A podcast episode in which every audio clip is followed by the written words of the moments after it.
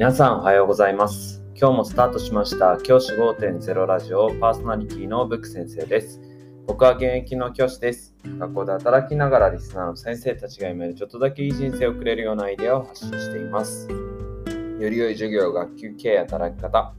同僚、保護者、児童生徒との人間関係、お金のことなど、聞かないよりは聞いた方がいい内容を毎朝6時に、休みの日は夜に放送しています。通勤の後から10分間聞き流すだけでも役立つ内容です。一人でも多くのリスナーの先生たちと一緒に良い教師人生を送ることが目的のラジオです。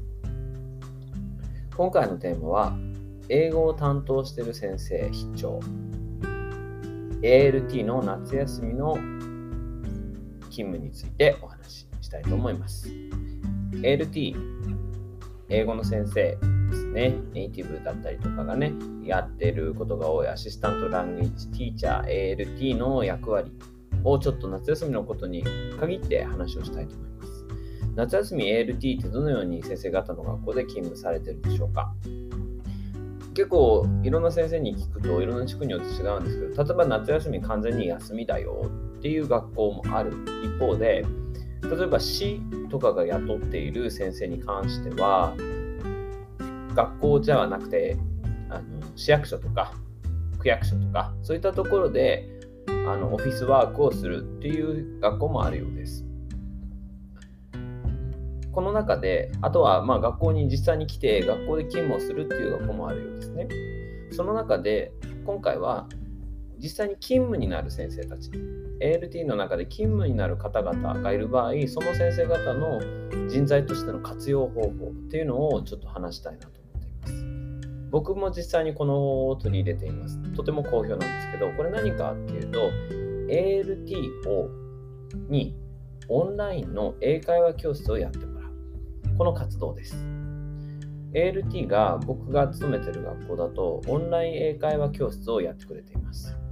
最近、オンラインの英会話って流行ってますよね。ネイティブキャンプとか DMM 英会話、レアジョブ、そんなようなオンライン英会話が流行っています。それをですね、学校独自のやり方でオンライン教室をやってもらってそこで児童生徒に例えば Google の Meet とか Zoom とか Teams とかで入ってもらってそこで会話をするっていう活動を僕は取り入れています。これすごく好評です。子どもたちの中には英語とを話したいけどもなかなかみんなの前だと話しづらい。けど英語話せるようになりたいなとか、ネイティブの先生と話をしてみたいっていうふうに考えてる子って多くて、ニーズはあると思います。実際、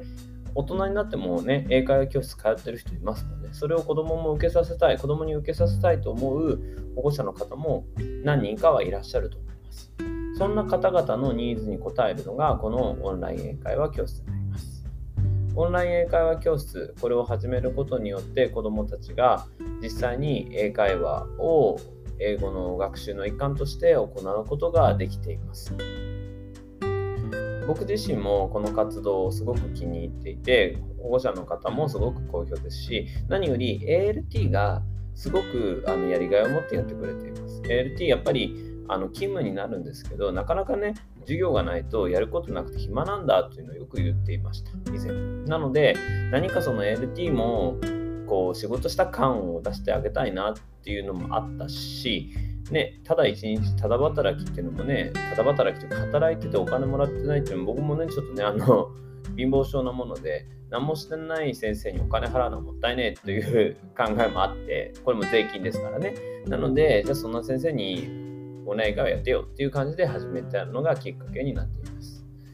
これを始めてから子どもたちすごく一生懸命ですね学習に取り組むことができていて